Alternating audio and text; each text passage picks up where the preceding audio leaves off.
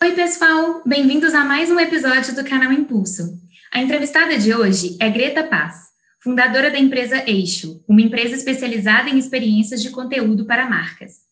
Em 2019, Greta foi escolhida pela revista Forbes como uma das pessoas com menos de 30 anos de maior destaque no Brasil. Ao longo da entrevista, ela vai nos contar um pouco de sua trajetória enquanto empreendedora, por que decidiu criar a Eixo e quais as perspectivas e mudanças no ano de 2021. Não esqueça de nos seguir no Spotify, no YouTube e no Instagram, arroba BE Impulso. Vamos lá?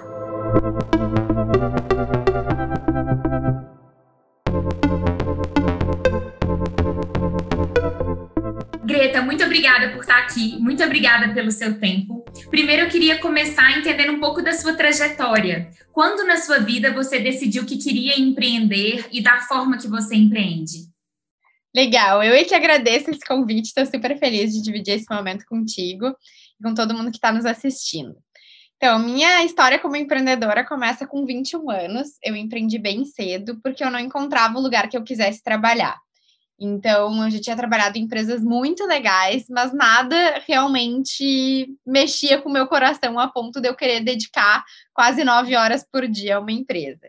E aí eu encontrei uma oportunidade também de negócio e tudo fez muito sentido. Então, essas, né, encontrar algo que me motivasse e não encontrar uma empresa que me motivasse foi o, o combo perfeito para eu começar meu negócio. Então, quando eu criei a Eixo, isso faz três anos, toda a questão que eu queria era impactar a sociedade de uma forma positiva através da comunicação né? E com certeza essa motivação minha e dos meus sócios fez com que a gente pudesse fazer um negócio que realmente fizesse a diferença, assim, né?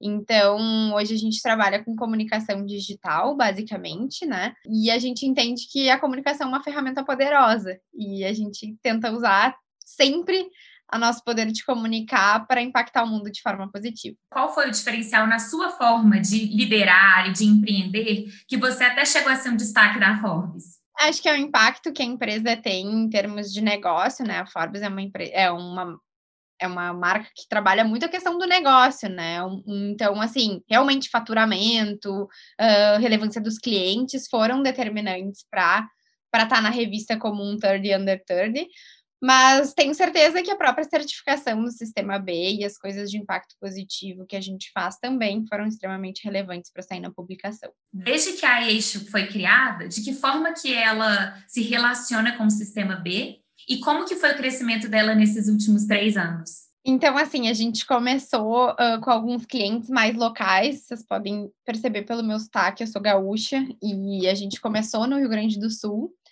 no primeiro ano, então, foi um ano desafiador, e já no primeiro ano a gente entendeu que também tinha que ter um escritório em São Paulo e também tinha que estar lá. E, e hoje a gente tem escritório uh, em Porto Alegre e em São Paulo, né?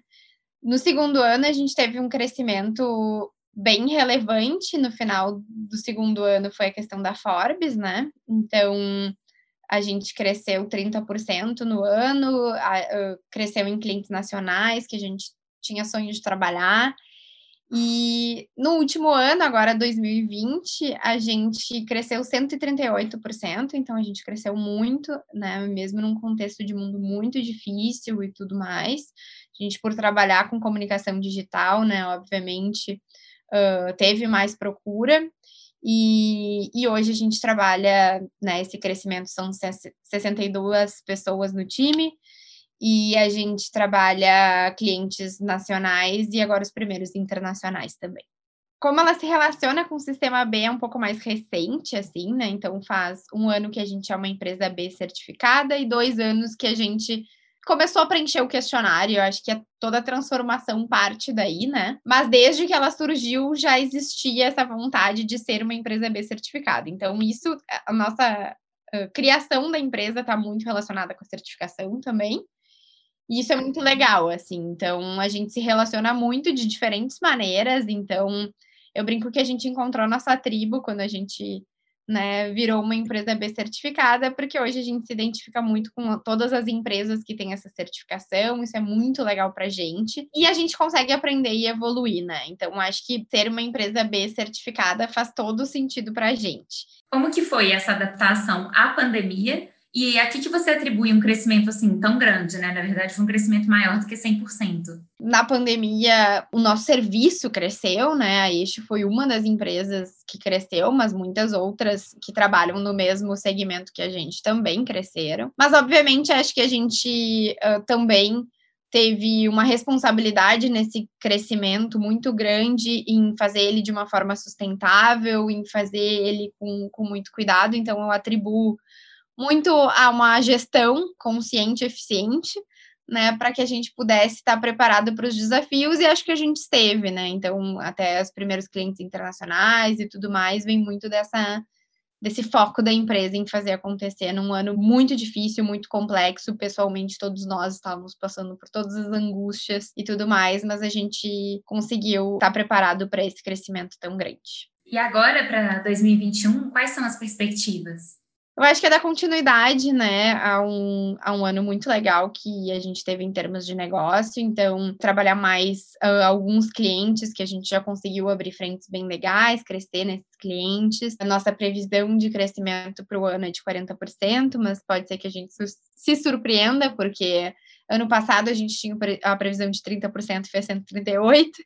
Então, as perspectivas são, né, nesse sentido de crescimento do negócio, são essas, mas muito existem outros indicadores que para a gente são muito importantes de relacionados a impacto. A gente criou no ano passado o nosso grupo de trabalho que trabalha questões raciais, principalmente com recorte na negritude, mas a gente precisa, enfim, como produtores de comunicação no país, a gente precisa pensar muito nesse impacto das nossas mensagens e fazer essa mensagem representar realmente a diversidade do nosso país. De que forma sua equipe se capacita?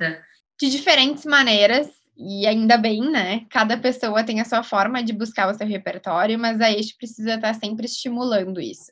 Então, a gente tem a Eixo News, que é uma curadoria das notícias do nosso mercado, que a gente dispara para pessoas de dentro da empresa e de fora da empresa todas as semanas. Existem cursos e capacitações que a gente está sempre fazendo, então, podem ser de hard skills ou de soft skills, né? Então, desde cursos técnicos mesmo, para as habilidades que as pessoas precisam desenvolver, mas a gente também tem, por exemplo, o curso que a gente fez com o IDBR, através do Sistema B, para as questões raciais que eu estava falando até então. Então, a gente está sempre buscando conhecimento, e isso é, é, o que não pode parar. Quando você criou a Eixo, você chegou a se inspirar em algum outro negócio? Claro, acho que a gente sempre está buscando referências e inspirações, assim. Cada empresa me inspira por alguma coisa, ou pessoas, ou enfim. Mas acho que a Patagônia acaba sendo uma grande referência de também atuar num segmento que já tem uma forma de fazer, que não tem uma visão de impacto e ter uh, reinventado isso. E para a gente também faz muito sentido dentro da área da comunicação. A Zappos é uma referência para gente. Várias marcas, assim, cada uma num, num, num, viés, né? Ideal de design, para questões de trabalhar com ambientes criativos cada empresa vai nos inspirando e acho que a gente é um somatório de todas essas grandes inspirações. O que, que você diria, é, Greta, em relação aos bastidores, daqueles primeiros erros, primeiros desafios e acertos também, logo que você criou a empresa?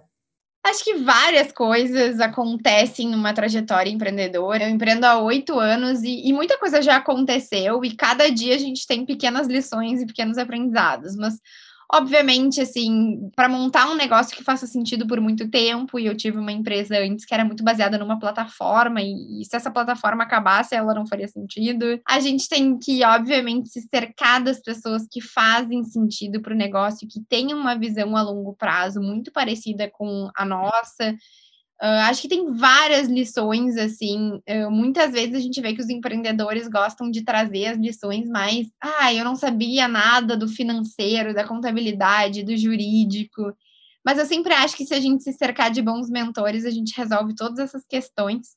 Né? Claro que a gente vai tropeçar. Agora, a questão do propósito, do porquê fazer empresa, de ter resiliência, tudo isso é muito mais desafiador, assim. De que forma que você acha que a educação e a educação que você teve ao longo da sua formação te ajudou na vida empreendedora?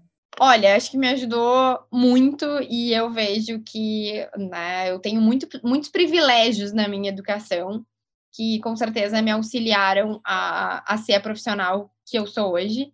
Então, eu venho de uma família de empreendedores, onde desde pequena eu escuto falar sobre empreendedorismo no, nas mesas de jantar, nos almoços ou em qualquer momento. Acompanhei muitas vezes minha mãe num dia de trabalho, meu pai num dia de trabalho. Depois disso, a, a própria educação que eu tive de escolas, né, já me despertou mas obviamente tudo não estruturado também, né? Então, assim, eu não tive, eu estudei jornalismo na faculdade e eu não tive uma cadeira que falasse sobre empreendedorismo que me auxiliasse. Então, eu tive que achar outras maneiras de buscar o conhecimento. Mas a base, né, da formação, ela estava mais sólida pela oportunidade que eu tive de estudo, assim. Então, por mais que eu não estudasse empreendedorismo, que eu acho que é super importante, super relevante, porque hoje todo mundo é empreendedor, não existe mais como tu não ter esse pensamento empreendedor na tua carreira. Eu tinha bases para buscar isso e me cercar de pessoas e então a minha educação tem a, o lado formal e o lado informal dela, né? Quando você falou que você teve que buscar outros conhecimentos para além do jornalismo, você se lembra assim, você buscou participando de programas ou procurando qual tipo de fonte? Como foi isso? De diversas maneiras. A primeira é lendo muito, assim, eu leio realmente bastante desde quando eu comecei a empreender. Acho que eu já devorei muitos livros de negócio. Até que chegou uma hora que eu não aguentava mais. Mas eu também fiz alguns cursos um, de curta duração que me auxiliaram. Participei de Startup Weekends como uma forma de entender um pouco mais sobre o universo empreendedor. Me cerquei de mentores mesmo, tomar um café com tal pessoa que vai poder me ajudar em determinada coisa. Contratei mentores, então acho que fui buscando um pouquinho de cada canto mesmo. Tem algumas dicas de leituras ou de conhecimento que você queira passar para quem está entrando nesse mundo empreendedor? Claro, eu acho que o livro da Patagônia, como eu estava falando, que é uma empresa que me inspira, o CEO da Patagônia, fundador, uh, na verdade, até o fundador da Patagônia, uh, escreveu um livro que é Empresário Rebelde, eu acho, em inglês é Let My People Go Surfing, que é, eu acho que fundamental, assim, para a gente falar sobre empreendedorismo e impacto. Uh, brasileiro, eu acho que o livro da Reserva também, uma empresa B, né? É um livro muito bacana. Agora eu estava lendo o livro das Apos, que é a Satisfação Garantida, que é um livro muito legal sobre experiência uh, do consumidor, né, do cliente, CS. Nossa, tem tantos livros bons. Tem um livro do Google também, que é bem legal, de empreendedorismo, que fala sobre a área de pessoas do Google e, e os benefícios e como é que, né, por que, que tanta gente sonha em trabalhar no Google. Então, acho que a gente vai pegando um pouquinho de cada coisa e isso vai formando uh, a empresa que a gente tem e o negócio que a gente quer ter. E Greta, como você já foi jurada de alguns programas, tipo do Startup Weekend, o que, que você olha como principal critério? O que, que para você é essencial ver quando a pessoa apresenta um projeto? É, depende muito do evento e do, da situação, né? Porque o Startup Weekend tem um, um compromisso, não é como se eu estivesse investindo numa empresa, e sim o quanto a, é, se aprendeu nessa trajetória, né? Então, num Startup Weekend, por exemplo, tem muito da jornada, né, de, de inovação, de uh, um pitch muito bem feito, porque a gente acaba olhando muito para a questão do pitch, o impacto desse negócio. Então, existem alguns critérios que talvez sejam né, diferentes de Greta, você investiria nesse negócio, que aí tem que estar alinhado com o meu propósito, tem que estar alinhado com o que eu acredito, uh, com segmentos e setores que eu tenho afinidade. Aí eu acho que é outra, outra dimensão mesmo. Com certeza. E como que você vê que vai ser esse mundo das startups assim nos próximos anos e dos novos empreendimentos no Brasil? Igual você falou, hoje em dia todo mundo acaba que tem que ser um pouco empreendedor mesmo na carreira. Mas como que você vê essa carreira de empreendedorismo desenvolvimento do empreendedorismo no Brasil para os próximos anos? Primeiro, é diferente o empreendedorismo por opção e o empreendedorismo por necessidade. Então, quando a gente vê uma crise como a gente está vendo, vai aumentar o número de empreendedores por necessidade. E aí a gente não pode entrar numa bolha e achar que as receitas do Vale do Silício vão funcionar, porque não é isso, né? Não é sobre isso que a gente está falando. Então, acho que nos próximos anos, sim, a gente vai ver um aumento do número de empreendedores que abrem CNPJs como única alternativa Eu falo que todo mundo é um pouco empreendedor, porque hoje o mundo dos negócios exige, então tu pode ser um intraempreendedor, né? E aí eu acho que as, as empresas com impacto, as empresas que têm uma certificação B, elas vão ter muito espaço no mercado. E aí tem o outro lado que são as startups, né? Que não necessariamente tu precisa ter uma empresa escalável, né? Acho que virou um pouco só se fala sobre isso, mas não é só sobre isso que a gente tem que falar. Que aí a gente vê, tem gente que fala da bolha das startups, né? Onde a gente está vendo no ano passado por uma questão do mercado mesmo e, enfim, de, de impacto na economia, muitas empresas fazendo IPO, muitas empresas né, buscando investimento e conseguindo investimento, então um crescimento de alguns negócios. E isso é muito importante, assim, a gente entender esse cenário e acompanhar essas notícias, mas acho que vai ser um mercado que vai mudar muito nos próximos anos. A gente vai ver muitas novas empresas crescendo, surgindo, e aí há quem diga que é a bolha das startups, né? Veremos sobre o empreendedorismo feminino. Como que você vê hoje que ele está crescendo? Você consegue hoje ver novas mulheres assim sendo players maiores no mercado? Na sua própria empresa, como que é essa participação? Porque ainda é uma dificuldade a gente ver mulheres que tenham esse reconhecimento, que tenham empresas crescendo muito. Como que você está vendo essa mudança? É super difícil, mais uma vez, porque é muito fácil a gente se colocar na nossa bolha e dizer que sim, tá super melhorando e tal, porque a gente está imerso num contexto de muito privilégio e tal. Mas, assim, acho que ainda tem um, um caminho muito grande a ser trilhado para a gente ver mais mulheres empreendendo, para a gente ver mais mulheres como CEOs. Então, só 3% dos CEOs do mundo são mulheres, e esse dado é muito triste, porque se a gente quer que o poder e que a tomada de decisão esteja nas mãos das mulheres, elas precisam ter a caneta na mão dela, nas mãos delas, né? Então, uh, acho que ainda tem um caminho muito longo a ser percorrido, mas eu já vejo movimentações, isso que é importante, né? Eu acho que a gente está pelo menos refletindo, debatendo e tentando trazer um espaço. Dentro da Eixo, a gente tem muito cuidado com isso. Uh, as lideranças femininas são muito presentes, a gente monitora isso e está sempre né, tendo um, um, cuidado grande, porque para a gente faz muito sentido. A gente é uma empresa, acaba sendo uma empresa muito feminina mesmo. Como que hoje vocês disseminam conhecimento, vocês passam esse conhecimento de forma clara, sem ser as mentorias? Tem alguma forma onde as pessoas podem ter acesso a tudo que vocês capacitam? É, a gente ainda não tem nenhum, nenhum espaço aberto onde as pessoas possam pegar um pouco do conhecimento que existe dentro da Eixo. A gente tem alguns projetos mais estruturados, então a gente tem o Manda Real, que é um projeto de impacto social que a gente ensina audiovisual nas escolas da periferia. Uh, a gente tem algumas coisas, mas são programas, assim, não existe um espaço onde tu consiga acessar os materiais da Eixo, enfim, o conhecimento que ele existe. Dentro da construção de conteúdo, vocês têm alguma metodologia que vocês seguem na empresa? Porque algumas pessoas têm a, dúvida assim, como que alguém pode entrar para trabalhar lá? Tem uma metodologia, vocês olham a formação da pessoa, como que acontece isso? Não existe uma metodologia para entrar na Eixo ou uma um conhecimento total que tu precisa ter, assim, ou uma formação. A gente tem pessoas de cursos muito diferentes, a gente tem psicólogos, historiadores da arte, designers, jornalistas, publicitários, e acho que isso que compõe a comunicação, isso que faz com que a gente uh, tenha tanto conhecimento diferente. E aí vai depender um pouco o processo seletivo, então a gente tem processos seletivos onde o grupo de trabalho de o GT racial, por exemplo, que eu falei, ele que lidera o processo. Então, é, é a gente está buscando mais diversidade. Existem outros processos em outros momentos que a gente está com um olhar muito para trazer mais mulheres para o time. Então, vai depender muito, assim. E, e existem várias áreas né, dentro da eixo. Então, existe a área de performance, existe a área de concept, existe a área de craft existem os executivos de conta, então tem espaço para uma galera dentro da empresa.